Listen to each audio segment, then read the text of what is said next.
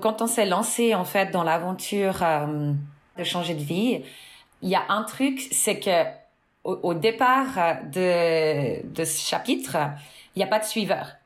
C'était on quitte tous les deux notre job et tous les deux on va commencer à postuler ailleurs et le premier qui trouve un job a gagné ou a perdu. Ça dépend comment, quel angle on regarde la situation. Mais en gros, c'était un peu ça notre philosophie. Et ce qui comptait, c'est qu'il y en ait au moins un des deux qui ait euh, ben, un job qui lui plaise et qui, qui suffise aussi financièrement, parce que c'était quand même un aspect important, euh, si l'autre pouvait pas travailler.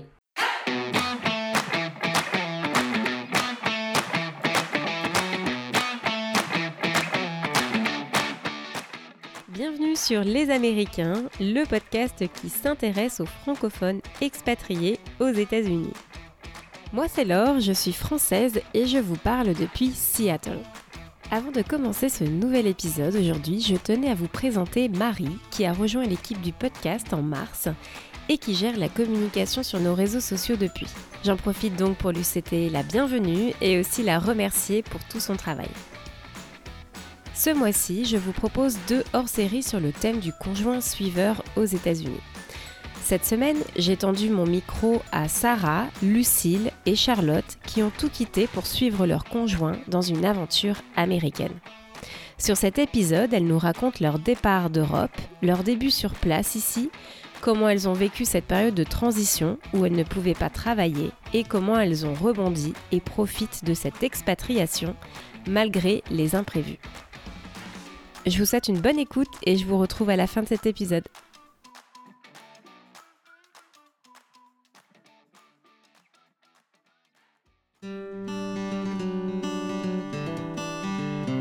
Je m'appelle Sarah, j'ai 34 ans. Je viens de Suisse, du canton de Fribourg. Et ça fait depuis octobre 2019 que je vis aux États-Unis.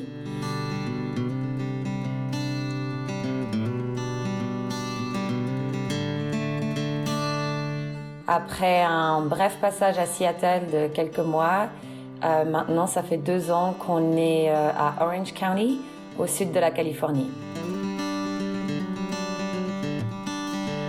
On est arrivé avec euh, un H1B pour lui et un H4 pour moi.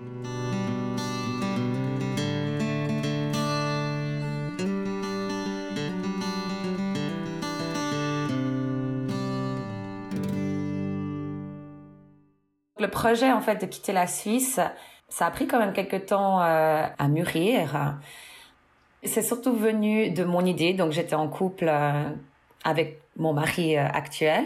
C'est vrai qu'on était arrivé un peu à ce stade dans notre vie où, ben voilà, on se pose la question, qu'est-ce qu'on fait pour les cinq, dix prochaines années, quoi? Est-ce que, est-ce que être à Fribourg, c'est le bon endroit pour nous? Est-ce que, est-ce qu'on achète une maison? Euh, est-ce qu'il faut changer de carrière?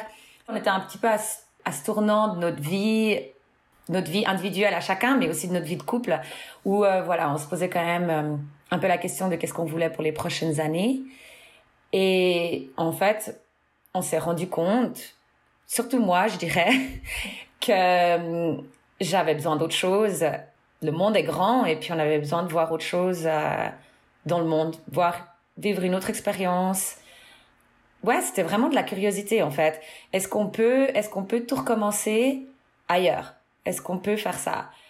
Et voilà, mon mari, ben, qui est français, lui, il s'est déjà expatrié une fois puisqu'il est, il est venu en Suisse et puis euh, finalement, il a vécu 15 ans en Suisse. Moi, j'ai vécu en Angleterre euh, quand j'étais enfant, donc mes parents euh, étaient partis euh, en Angleterre pendant 5 ans. On, on, avait un peu tous les deux un peu une expérience que on l'a fait et c'est possible et on avait vraiment envie de le refaire ensemble cette fois. Donc euh, donc voilà, je crois que c'était vraiment le goût de l'aventure, euh, le goût du challenge qui nous a poussé à, à, chercher autre chose. Et dès le départ, c'était assez clair pour tous les deux que on voulait pas rester en Europe. Si on le fait, on le fait loin. on va loin parce que sinon, on l'Europe c'est petit. On avait peur de se retrouver dans une situation où on a un peu euh, le cul entre deux chaises, quoi, pour euh, utiliser l'expression.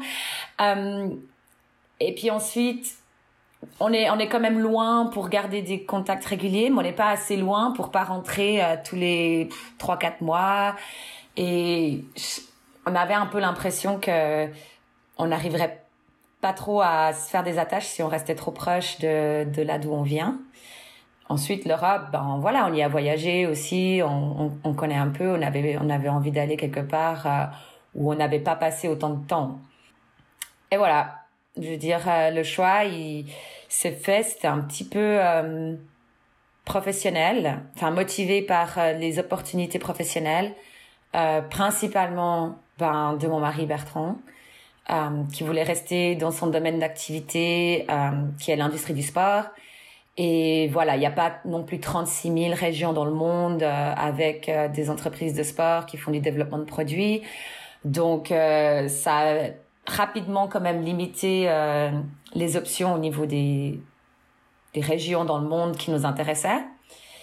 Et, voilà, les États-Unis, moi j'y étais allée deux ou trois fois, je crois. Euh, lui, il y est allé beaucoup plus souvent pour le travail et puis il a toujours euh, bien aimé ce pays. Euh, moi, j'étais motivée. Je me suis dit, bon, ouais, pourquoi pas, mais j'étais, j'étais ouverte un peu à n'importe quelle option. Mais on était surtout conscient assez rapidement que les États-Unis, c'était pas l'option la plus facile. Parce que obtenir un visa pour les États-Unis, c'est, voilà, c'est compliqué, il faut quand même pas mal de chance. Mais qui ne tente rien à rien.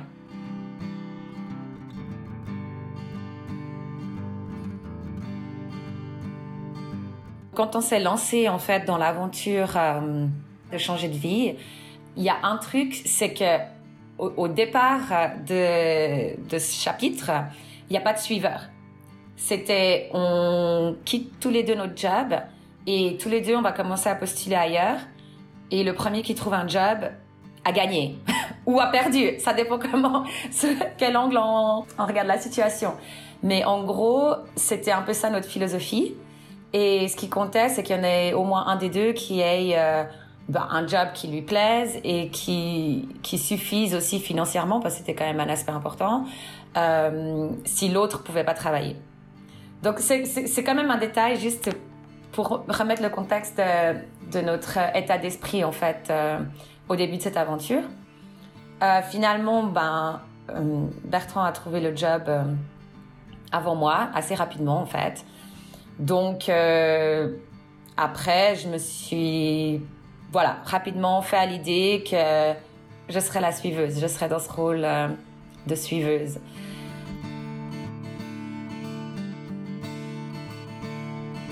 on s'était dit, euh, ok, ben, de toute façon, on commence comme ça, puis une fois qu'on sera là-bas, je suis sûre qu'il y a des choses qui vont se débloquer, qu'il y aura un peu des opportunités. Mais disons que dans les premiers, premières semaines et mois, c'était vraiment, ça c'est un problème pour plus tard. On s'en occupera quand on sera sur place. Le premier objectif, c'est d'arriver aux États-Unis, de s'installer, que Bertrand commence son job, et ensuite on verra, on verra pour moi. Donc, voilà. Quand on est parti, c'était très très optimiste, très excité, euh, et puis Bon ben voilà, moi j'ai toujours aimé les vacances. J'aimais mon job, mais j'aime aussi euh, mon temps libre. Euh, et donc j'avais pas du tout peur de m'ennuyer. Je savais que j'allais avoir bien assez de choses à faire et à m'occuper. Donc euh, j'étais aussi assez euh, assez excitée d'avoir tout ce temps libre à ma disposition en fait.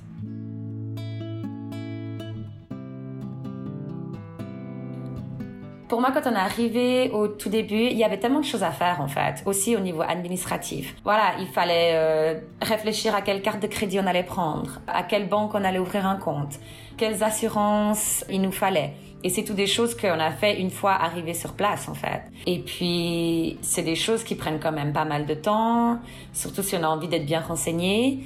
Donc ça, disons les premières semaines, tout ce était administratif, ça m'a bien bien occupé. À côté de ça, c'était aussi, ben voilà, moi très rapidement mon rôle, c'était faire en sorte que qu'on arrive à s'installer et que notre vie elle soit agréable.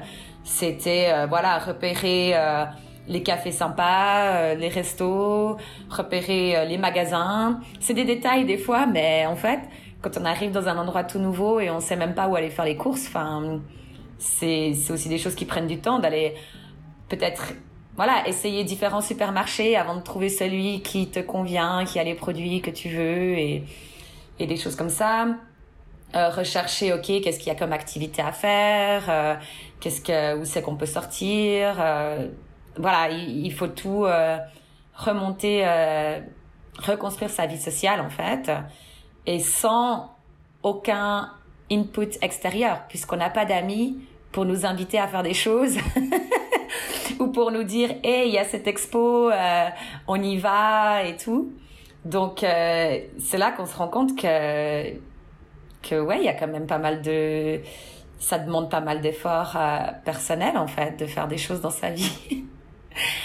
Um, donc ça c'était un peu les premières semaines et après j'ai trouvé mon rythme. Moi je, je, fais beaucoup de sport aussi. Enfin voilà c'est ma passion. Donc euh, ça m'occupe pas mal aussi um, donc je me suis je me suis trouvé un club de triathlon avec qui m'entraîner. J'allais euh, au fitness, à la piscine plusieurs fois par semaine. Euh, donc ça aussi ça occupe quand même une partie une partie des journées. Et puis euh, ensuite, mais ça c'était quand même quelques mois plus tard puisqu'on est arrivé en octobre et j'ai commencé un programme de master en mars. Donc, euh, les... je crois que c'était au mois de décembre que je devais préparer euh, mon dossier de candidature pour être admise euh, euh dans le programme.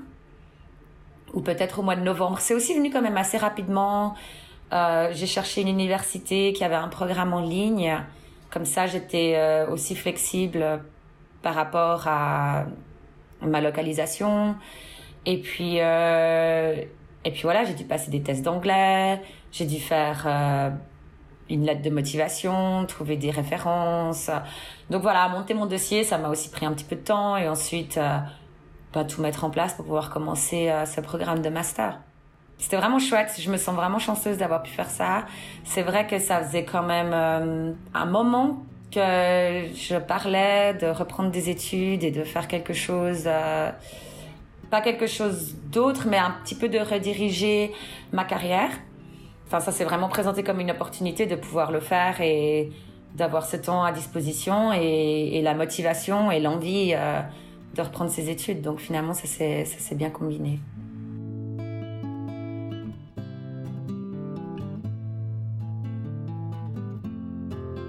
J'ai jamais eu de regrets de, par rapport à notre choix d'être partie et puis euh, d'être venu euh, vivre ici aux États-Unis.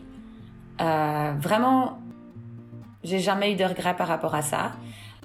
Après l'excitation en fait d'arriver ou de, de, de déménager, d'arriver aux États-Unis, pour moi, il y avait la frustration d'être une plante verte. Je dis tout le temps que j'ai le visa plante verte parce que en fait, j'ai juste le droit d'être là et c'est tout. Et t'as pas le droit de travailler et il y a plein d'autres petits détails en fait auxquels t'as pas accès parce que t'as pas le fameux euh, numéro de sécu, enfin social security number. Tu peux pas avoir ta propre carte de crédit. Donc à la fin, c'est presque un détail, mais ça fait quand même bizarre. On a l'impression d'être revenu euh, au début du XXe siècle quand les femmes elles pouvaient pas ouvrir un compte en banque. Donc c'est des frustrations comme ça où tu ressens la dépendance et tu sais que tu es là que grâce à ton mari.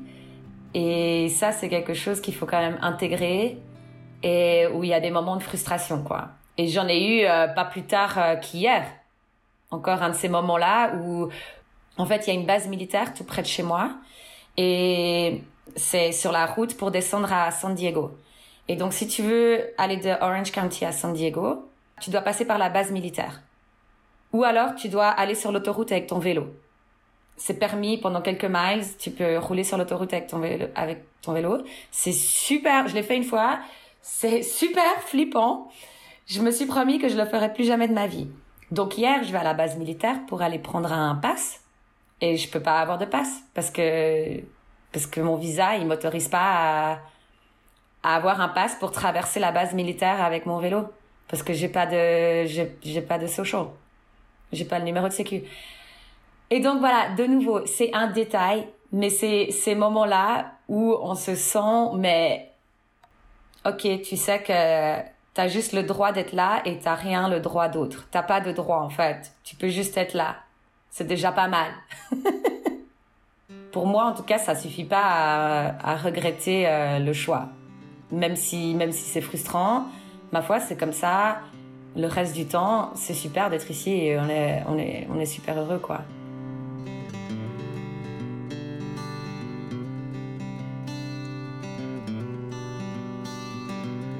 Le permis de travail, c'était vraiment un gros euh, point d'interrogation pour nous, mais c'était quelque chose qu'on s'était dit, euh, c'est un problème pour plus tard.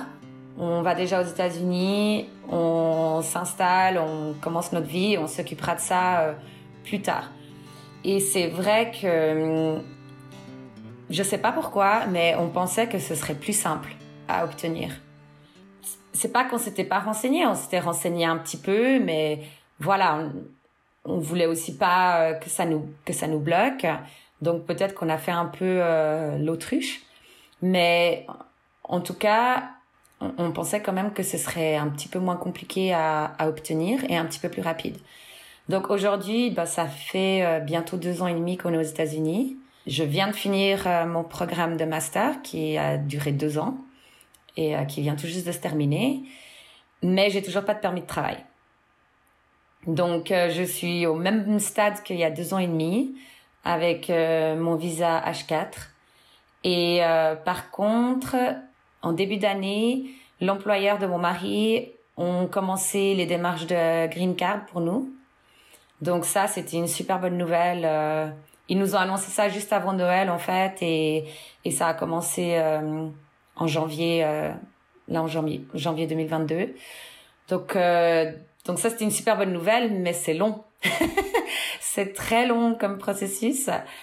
Euh, alors, euh, ça ouvre des perspectives parce qu'une fois qu'on sera dans le, qu'on sera accepté dans le processus, je pourrais faire une demande de EAD, mais c'est pas avant une année, en tout cas, si tout se passe bien. Donc, voilà, maintenant les perspectives, euh, c'est quand même, c'est quand même loin. Euh, après, il y a d'autres options que que je commence gentiment à explorer. Ah, disons que j'étais vraiment concentrée sur euh, mon master ces derniers euh, ces derniers mois, vraiment finir ça. Euh, et maintenant, je peux voilà me concentrer sur le nouveau projet qui est comment trouver un emploi. et il y a des options puisqu'il y a quand même des des jobs qui sont exempts de, des, quotas. Donc euh, tout ce qui est euh, si on travaille pour une université ou pour euh, une, une, organisation, par exemple un organisme de recherche à but non lucratif, ils peuvent embaucher des, des travailleurs étrangers sans être soumis aux quotas de H1B. Donc il y a certains domaines quand même qui qui ouvrent des possibilités voilà, maintenant c'est à explorer.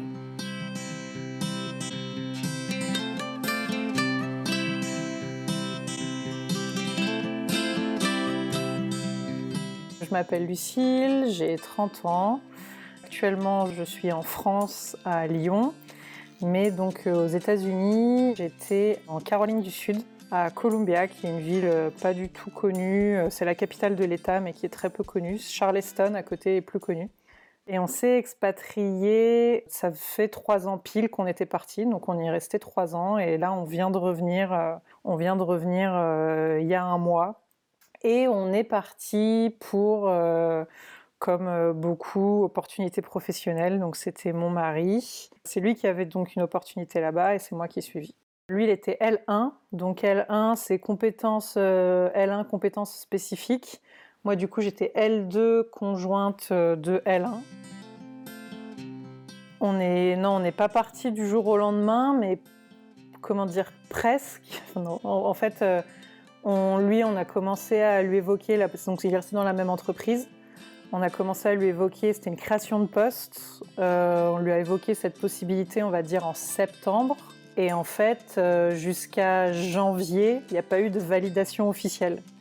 On a eu une validation officielle en janvier et ensuite tout s'est enchaîné en deux mois pour qu'on parte en mars. Donc ça a quand même été, disons qu'on a eu le temps de se préparer, mais ça restait dans la supposition.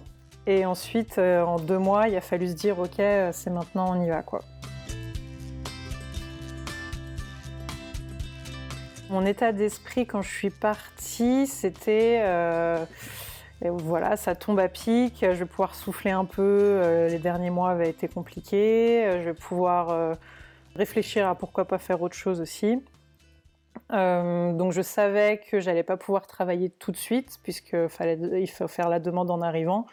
On m'avait parlé d'un délai de 3-4 mois environ, donc pour moi c'était quelque chose qui un peu plus une formalité qui allait arriver vite et quand je trouverais quelque chose ou quand je me déciderais à travailler, j'allais pouvoir lancer. Je m'étais dit, euh, bon, bah, je me donne, euh, j'avais pas de deadline fixe, mais je m'étais dit six mois max parce que euh, voilà, j'avais pas trop en tête de rester inactive entre guillemets plus longtemps. Donc je me suis, je suis partie en me disant, je vais pouvoir gérer un peu me reposer de ces derniers mois et puis gérer un peu toute la logistique à la maison parce que lui, il démarrait le boulot tout de suite. Et puis euh, me laisser le temps de trouver, euh, refaire mon CV, euh, progresser un peu en anglais parce que je sentais que pour le type de job que j'avais en France, j'avais pas forcément un niveau d'anglais suffisant pour faire la même chose aux États-Unis. Mais très détendu en tout cas. Aucune, j'avais pas du tout d'inquiétude de oh, je vais pas pouvoir travailler, qu'est-ce qui va m'arriver. C'était plutôt très cool sur le sujet. Quoi.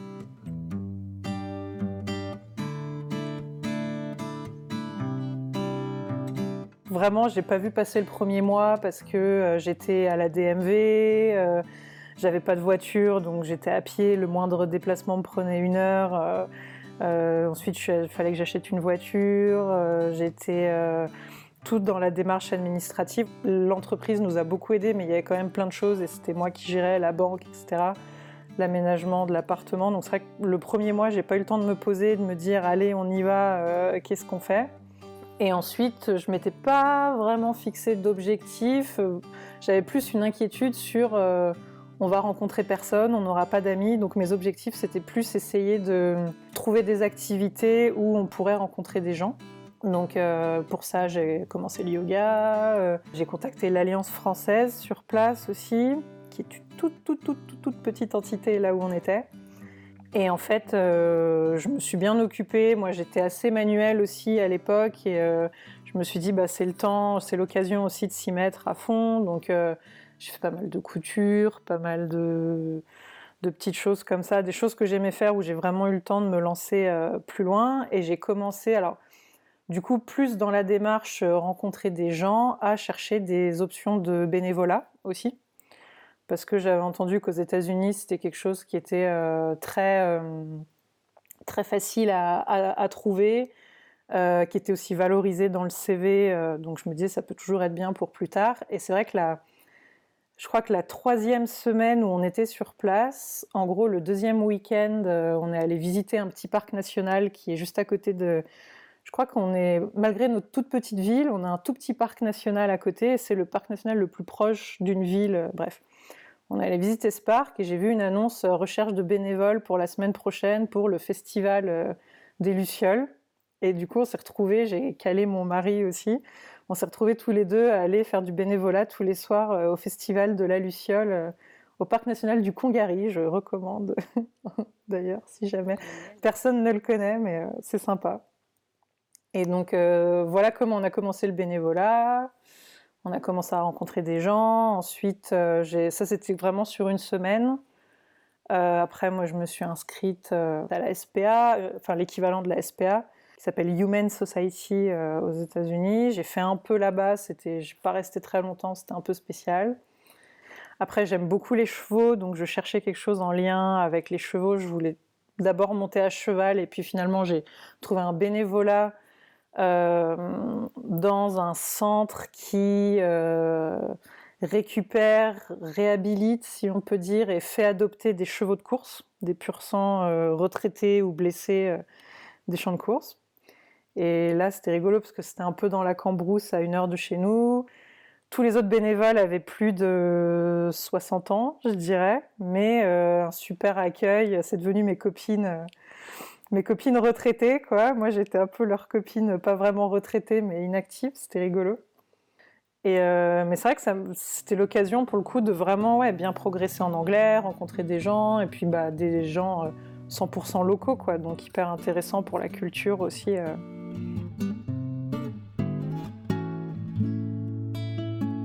Pendant cette période, je dirais que à 80% du temps, j'étais hyper épanouie sur le même 90% du temps sur le fait de bah J'aime bien toutes les activités que je peux tester, j'aime bien euh, ce rythme un peu plus cool, euh, j'aime, euh, je, je, me sens pas de repartir dans un boulot tout de suite, etc. et j'avais peut-être 10% du temps, des matinées, des matins où je me réveillais et où je me disais bah, plus, de, plus de mal à se créer un emploi du temps pour la journée. Enfin, j'arrivais sans souci à me lever, à avoir un, cadre, un rythme, faire des choses, euh, jongler entre le bénévolat, euh, les choses à la maison, moi, mes passe-temps, des choses comme ça.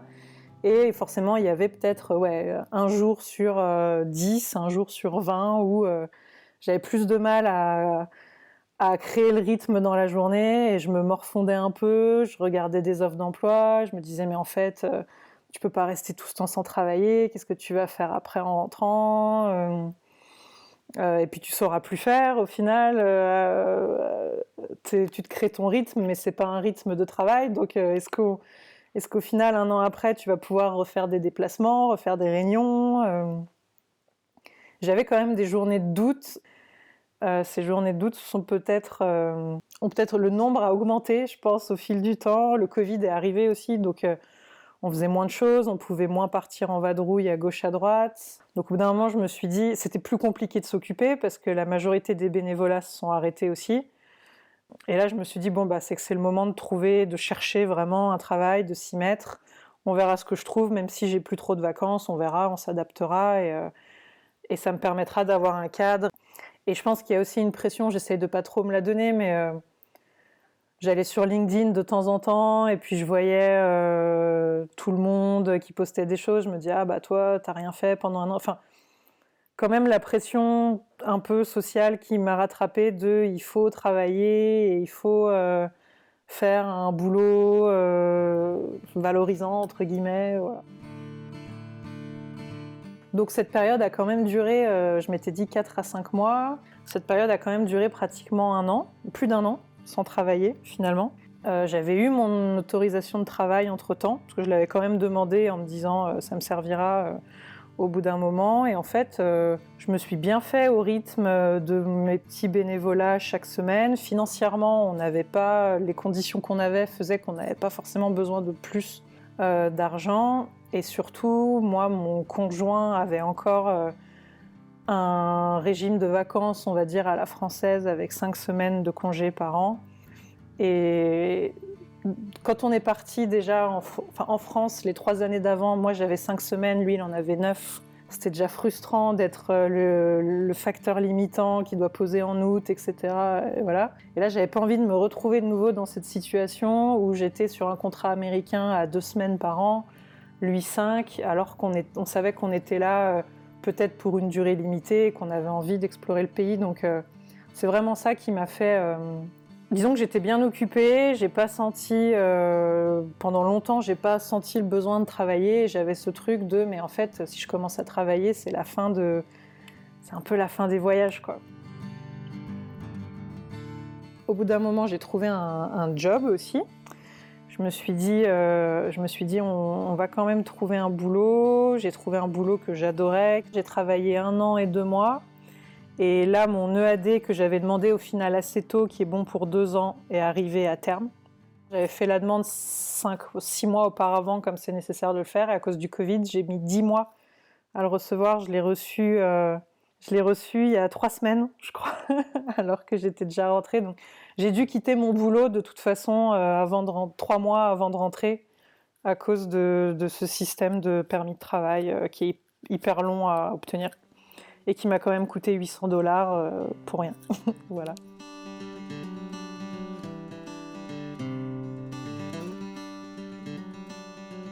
Je m'appelle Charlotte, euh, j'ai 35 ans. Je suis expatriée à Los Angeles aux États-Unis. on est arrivé ici en, famille, on était donc avec mon mari et mon fils. On a atterri en janvier 2019, donc ça fait un peu plus de trois ans. les raisons pour lesquelles nous sommes venus aux US, euh, c'était euh, pour que mon mari puisse développer sa, sa start-up. On avait euh, le visa E2, donc un visa investisseur, enfin lui est E2, moi je suis épouse de E2, c'est E3 si je dis pas de bêtises. Et pour ce visa-là, l'épouse a un visa, un permis de travail. Donc je savais que ça allait être possible pour moi de travailler. La seule chose c'est que on avait quand même des étapes à passer avant tout ça. Euh, mon mari, donc, il a intégré cet accélérateur. Mais au bout de quelques mois, potentiellement, on allait euh, rentrer à la maison s'il n'atteignait pas les objectifs qu'on lui donnait. Donc, quand on est parti, en fait, j'ai demandé un congé sabbatique euh, de six mois parce que je savais qu'à peu près après ces six mois, euh, si les objectifs étaient remplis par mon mari et sa boîte, euh, on, pouvait rester, mais potentiellement, on, avait besoin de rentrer. Donc, même six mois, je me disais qu'ils n'allaient pas au bout de six mois dire à, une famille qui a débarqué avec six valises, tu rentres chez toi. Finalement, ouais, ici, le business, c'est le business.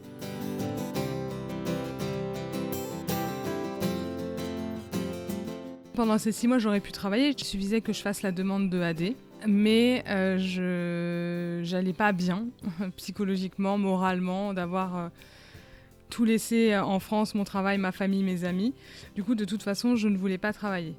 Et puis, euh, au bout de six mois, on s'est rendu compte que bah, les objectifs étaient remplis, donc on allait pouvoir rester. J'ai demandé quand même à prolonger mon, congé sabbatique de 5 mois, puisque c'est un congé sabbatique ne peut pas durer plus de 11 mois. Donc euh, je l'avais fait aller jusqu'au bout. Et puis pour moi, c'était super difficile de démissionner aussi. Même si, euh, voilà, au bout de ces 6 mois, je savais que ça allait devenir enfin sans doute permanent pour en tout cas quelques années. je voulais pas, je voulais pas démissionner. C'était vraiment couper quelque chose qui était important pour moi, mon travail, dans une entreprise où je m'entendais, j'étais super bien.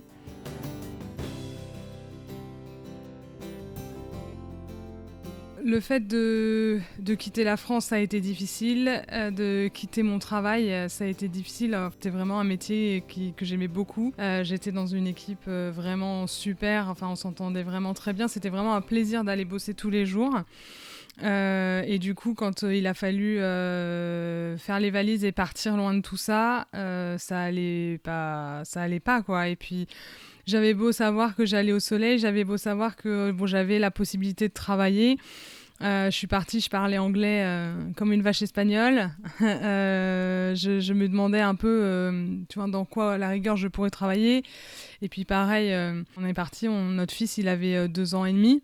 Du coup, je me suis retrouvée à m'occuper de lui H24, 7 sur 7, jusqu'à ce qu'on trouve un moyen de garde. mais voilà, il y avait plein de choses à mettre en place avant, avant d'imaginer pouvoir travailler. mais bon, même une fois que mon fils s'est mis a été, euh, a été mis dans un décaire. Dès qu'on l'a mis dans un décaire, euh, euh, il a fallu d'abord que je me ressente sur moi et que, que j'accepte de là, là où on était, que, tu vois, que, que ça aille mieux. Et pour la partie travail, voilà, je ne voyais pas où est-ce que je pourrais travailler. Et en plus, vu que dans ma tête, de toute façon, je me dit, bah, au bout de six mois, on verra, ça se trouve, on rentre en France. Enfin voilà, je vais pas forcément m'investir euh, dans un nouveau travail, etc.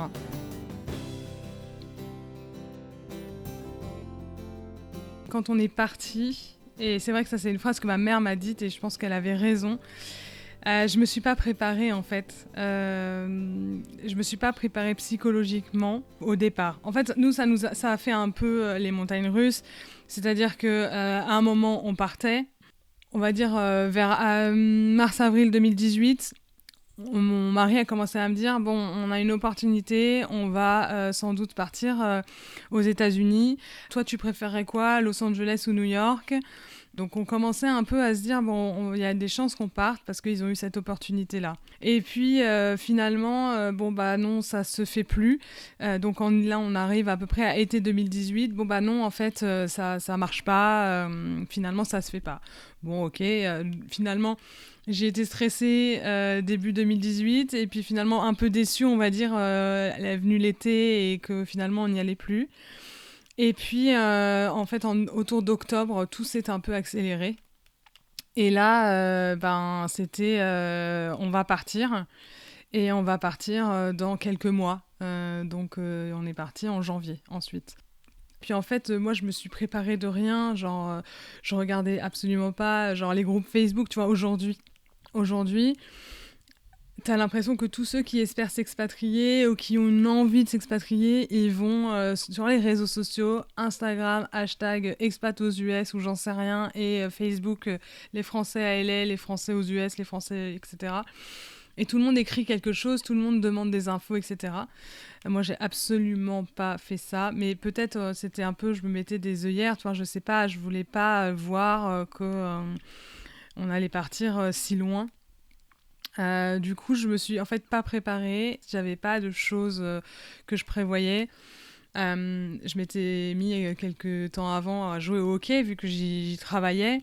genre mon mari avait checké, il y, a des, clubs de hockey, il s'était dit bah tu pourras faire ça. je suis golfeuse, ils avaient, c'était un peu lui tu vois qui avait regardé pour moi parce que je pense qu'il voyait que je me je me préparais pas.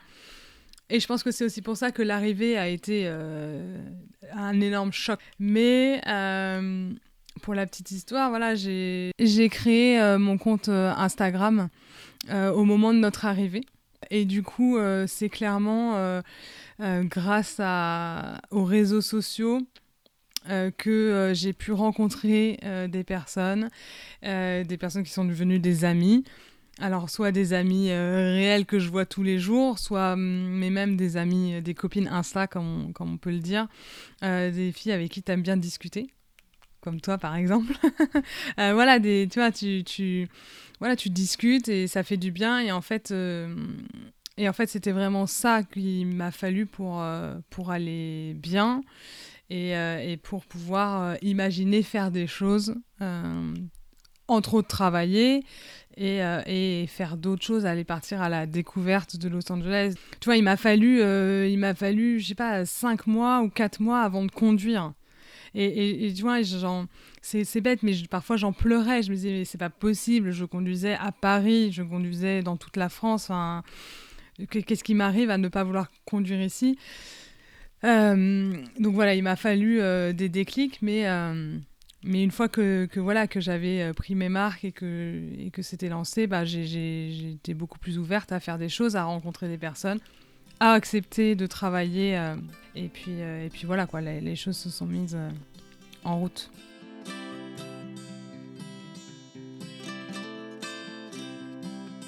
Mi-juin, mon mari a fait la demande de AD pour moi parce que j'allais un peu mieux et qu'on s'était dit que euh, c'était bête de pas la prendre, enfin de pas le faire, parce que si une opportunité se présentait, c'était quand même très dommage de dire euh, bah non je peux pas, j'ai pas le permis, alors que j'y ai le droit, et d'autant plus en sachant que tu as énormément de visas où t'as pas le droit euh, du, à cette EAD. Donc, donc on a fait la demande, je l'ai eu très rapidement. Et euh, une fois que je l'ai eu, j'ai eu une opportunité euh, ici aux US euh, vers décembre. j'ai eu la possibilité de, de, travailler, donc décembre 2019. et, et le Covid est arrivé et cette opportunité s'est arrêtée. et ensuite, quand tu as un E2 investisseur, tu, as, tu dois avoir la majorité des parts.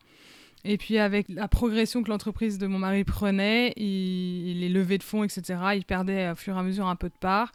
Et le visa E2 a fini par s'annuler parce qu'il euh, n'avait plus cette majorité et, euh, et, donc le visa saute automatiquement et on a changé de visa et à partir de là je n'ai plus le, le permis de travail.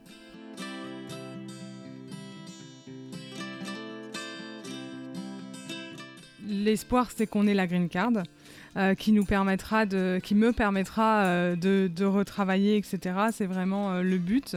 Mais j'avoue que voilà, ça fait deux ans et demi qu'avec le Covid, euh, les restrictions et tout ça, on est bloqué sur le territoire. Au début, on était bloqué parce que les frontières étaient fermées. On était sous E2, euh, les frontières étaient fermées, les personnes sous visa n'avaient pas le droit de voyager, etc. Donc ça, ça a été un problème. Ensuite, nous, on a changé de visa, on est passé en O1. Donc il n'y a pas de souci, le O1, on est en règle, il est validé, il euh, n'y a, y a aucun problème sur ça. Sauf que le papier n'est pas collé sur notre passeport. Et euh, pour pouvoir avoir le, visa collé sur notre passeport, il faut aller à l'ambassade des États-Unis en France ou dans un autre pays. Mais euh, par exemple, le Mexique ou le Canada, euh, on aurait pu y aller, mais ils ont fermé leur ambassade aux étrangers. Donc seul un Canadien peut aller faire mettre son visa pour pouvoir venir aux US ensuite. Et les rendez-vous pour la France, était euh, disponible que sous 280 jours, donc euh, très très très longtemps. Et sans ce papier sur notre euh, passeport, on ne peut pas voyager. On, pouvait rentrer chez nous, bien évidemment, mais on ne pouvait pas revenir. Donc il, nous fallait absolument ce rendez-vous, il nous fallait absolument ce papier sur notre, sur notre passeport. Et le problème de la green card, c'est qu'il y a aussi un moment donné où euh, on ne peut pas voyager. Alors, j'ai pas euh, tous les tenants et les aboutissants, mais ça, je l'ai retenu. Euh, pendant X semaines ou mois, tu es bloqué sur le territoire et tu n'as pas le droit d'en sortir. On a une chance, c'est que le type de green card qu'on veut ou qu'on va avoir, elle peut passer en premium processing. Alors, bien évidemment, il faut payer. Hein. On le sait bien, c'est ici quand tu payes, tu as des choses. Mais du coup, ce premium processing, on peut le payer. Donc en soi, ça peut réduire à euh, un mois ou deux, ou au lieu de six mois, ou je sais pas, tu vois. Euh, donc ça, c'est une chance, mais moi, je suis pas prête aujourd'hui à me retrouver de nouveau bloquée sur le territoire américain. Donc, euh, je vais rentrer cet été, on va coller le, visa sur notre passeport et on verra pour la carte verte ensuite. parce que voilà, pas, ça suffit d'être coincé. Il faut savoir, par exemple, l'associé de mon mari, l'a faite, la green card. Et c'est, il a été bloqué euh, très très peu de temps avec ce premium processing. Sauf qu'il fait partie des 200 000 green cards qui ont été égarés. Il a été bloqué sur le territoire américain pendant 10 mois. Parce qu'il a mis 10 mois à recevoir le papier alors qu'il, qu'il était en règle qu'il l'avait. Euh, alors là, là c'est le meilleur moyen de m'achever. Euh, je sais que je veux travailler, mais euh, je crois que là aujourd'hui, ce qui est vraiment important pour moi, c'est de, pouvoir rentrer un peu en France et, et, et, voir ma famille, etc. Mais c'est vrai que bon, voilà, travailler, ça devient quand même un besoin. Ça va faire trois ans maintenant que, enfin, non, j'ai eu une petite expérience avant le Covid, mais ça va faire presque trois ans que j'ai pas vraiment travaillé et ça commence à peser quand même, c'est clair. Après, euh, j'ai trouvé des moyens de m'occuper quand même, on va dire. On a deux enfants, donc déjà ça occupe pas mal, même s'il y en a un qui est à l'école, mais il y a toutes les choses à faire. Euh, en 2020, euh, avec une très très bonne amie, on a créé un podcast aussi euh, sur euh, l'expatriation. On interviewe deux personnes, euh, on récolte les témoignages, les, émotions, etc. Bref, donc du coup, ça, ça prend beaucoup de temps. Et finalement, ok, c'est pas un travail qui ramène de l'argent. Ça nous a apporté plein de compétences, le mixage, le, enfin, le montage et toutes ces choses-là. donc voilà, c'est une autre c'est une autre forme euh, pour valoriser ce qu'on fait, quoi. Donc euh, le podcast, euh, j'ai fait aussi un, bilan de compétences, histoire de savoir un peu ce que je voudrais faire, où je voudrais aller. donc ouais, j'essaye d'utiliser à bon escient un peu tout ce temps qui m'est qui m'est donné finalement de pas de pas pouvoir travailler. Alors pour les conjoints qui seraient qui seraient suiveurs, mon conseil, c'est profiter. profiter, voyez ça comme une opportunité d'avoir du temps pour vous. Il y a tellement de moments dans la vie où on n'a pas de temps, où euh, voilà, on est absorbé par son travail ou par d'autres choses, enfin principalement par son travail dans ce cas-là. Ouais, moi je pense qu'il faut voir ça comme une opportunité de pouvoir se consacrer à d'autres passions. Parce qu'il y a d'autres choses dans la vie que le travail. Et voilà, si vous avez des passions, ben, allez-y à fond, quoi. Vivez vos passions. Si vous en avez pas, ben, essayez plein de choses jusqu'à ce que vous découvriez euh, qu'est-ce qui, qu'est-ce qui vous plaît et, et, qu'est-ce qui vous donne envie de vous lever le matin. Et voilà, essayer des nouvelles choses. Euh, voilà, prendre le temps parce que c'est pas définitif. Il n'y a aucune situation qui est définitive. Et le jour où, le jour où on retourne au travail, le jour où, même peut-être le jour où on quitte les États-Unis et on retourne en Suisse ou en France, ce sera trop tard pour euh, se dire ah j'avais tout ce temps et j'aurais pu faire ça et tout. Donc moi je pense, enfin voilà, faut vraiment le voir comme une opportunité. Il faut, il faut faire euh, du mieux qu'on peut avec ce qu'on a et essayer d'optimiser tout ce temps euh, qui nous est donné. Après, l'autre conseil, l'autre conseil important pour le couple, c'est soyez sûr que vous êtes sur la même longueur d'onde. Je pense que c'est super important pour un couple euh, de, surtout si les deux étaient actifs et si les deux avaient un, travail et puis un travail épanouissant qui, qui, qu'ils aimaient tous les deux, euh, c'est important que la personne qui a plus de job se sente bien aussi et se sente pas euh, en situation de dépendance ou d'infériorité. Et je pense qu'il faut vraiment pour que le couple il soit aussi euh, sur la même longueur d'onde et euh, puisse euh, se soutenir mutuellement. C'est, je pense que c'est parfois difficile pour la personne qui travaille. Cette personne a un peu toutes les responsabilités financières et ça doit pas être facile non plus de passer ses journées au boulot quand tu sais que ta femme ou ton mari ils sont à la maison à profiter de faire plein de choses mais c'est non plus pas facile pour la personne qui a justement plus de travail et qui doit euh, essayer de pas devenir complètement euh, à tourner en rond à la maison et qui met aussi euh, sa carrière professionnelle en parenthèse pendant quelques années parce que ça peut prendre vraiment du temps. Donc je pense que c'est important de toujours communiquer, d'être sûr que c'est une situation qui convienne aux deux tout le temps, sur le long terme en fait.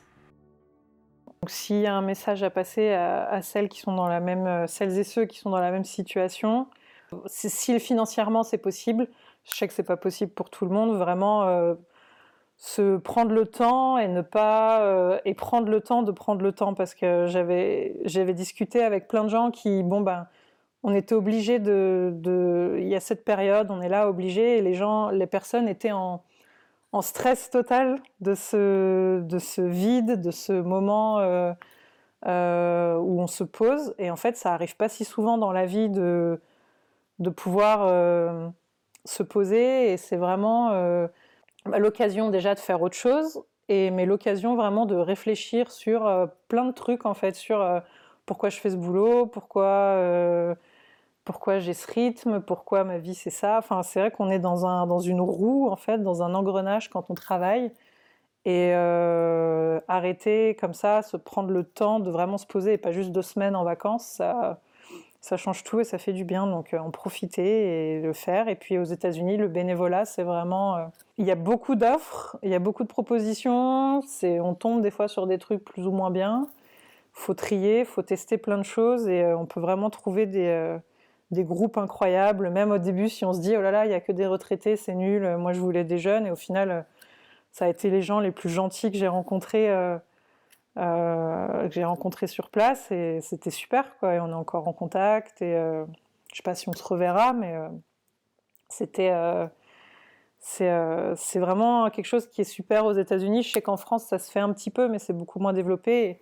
et après, d'ailleurs, pour la recherche d'emploi, on m'a demandé des références d'autres emplois aux États-Unis, j'en avais pas, mais ça a fonctionné de donner les personnes avec qui j'étais en bénévolat. Les gens qui étaient un peu encadrants, euh, encadrant des bénévoles, j'ai pu donner ces références. Donc au final, c'était bien euh, d'avoir fait ça. Et voilà, ne perdez pas espoir, euh, l'administration américaine. l'administration américaine finira par vous, envoyer un permis. Alors après, je sais qu'il y a des visas où c'est pas possible et ouais, je sais qu'au bout d'un moment, ça peut être pesant. Ça a été pesant pour moi au bout d'un moment, donc je pense que le curseur est différent pour chaque personne. Il faut juste euh, euh, s'écouter. C'est facile à dire. Mais... Ce que je veux dire à ces femmes qui euh, vont qui vont potentiellement suivre, mais aussi ces hommes, que voilà, c'est super dur de tout plaquer. Alors moi au début je pouvais travailler, mais potentiellement d'arriver et de te dire que de toute façon tu pourras pas travailler. Mais je pense que ce temps, il faut arriver à l'utiliser pour euh, le mettre à, bon escient, euh, pour euh, pourquoi pas à ce moment-là, en effet, faire bon bilan de compétences ou pas, mais en tout cas essayer de d'apprendre mieux à se connaître, de savoir où est-ce qu'on veut vraiment aller. c'est un temps pour soi finalement, et surtout, je pense que ce que j'arrive pas toujours à faire, mais il faut pas culpabiliser non plus de ne pas travailler. Euh, c'est pas parce que euh, tu n'apportes pas d'argent au foyer que, euh, que tu es que t'es pas bien, que t'es pas, enfin voilà, parce que parfois, moi en tout cas, c'est parfois un problème chez moi, c'est de me dire, voilà, je, dépense l'argent que mon mari peut gagner, mais finalement, je m'occupe de plein d'autres choses et, et, voilà, et, en effet, prendre ce temps pour, pour savoir ce qu'on veut faire, pour faut l'utiliser, quoi. Moi, pendant quelques mois, ça a été une dépression, mais après, après une fois que tu arrives à monter la pente, euh, voilà, mettre à bon escient ce temps, euh, réfléchir à ce que tu as envie de faire, euh, essayer de mettre en place. Et c'est aussi une opportunité, parfois, pour créer son propre business. Enfin, franchement, ça peut être une bonne parenthèse. Alors après, quand ça dure trop longtemps, je sais pas, hein, mais en tout cas, si ça dure quelques années, ça peut être un un super moment pour euh, soi et pour savoir ce qu'on veut faire plus tard.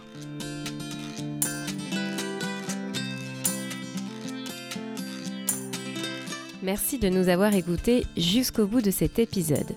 N'hésitez pas à nous mettre des étoiles sur Apple Podcast ou Spotify pour nous encourager et puis partagez aussi cet épisode avec vos proches, ça va nous aider aussi. Si vous avez des questions ou s'il y a quelque chose que vous aimeriez entendre sur ce podcast, n'hésitez pas, vous pouvez nous contacter sur les réseaux sociaux ou nous écrire par email contact lesaméricainlepodcast.com. À dans deux semaines pour un nouvel épisode. À bientôt.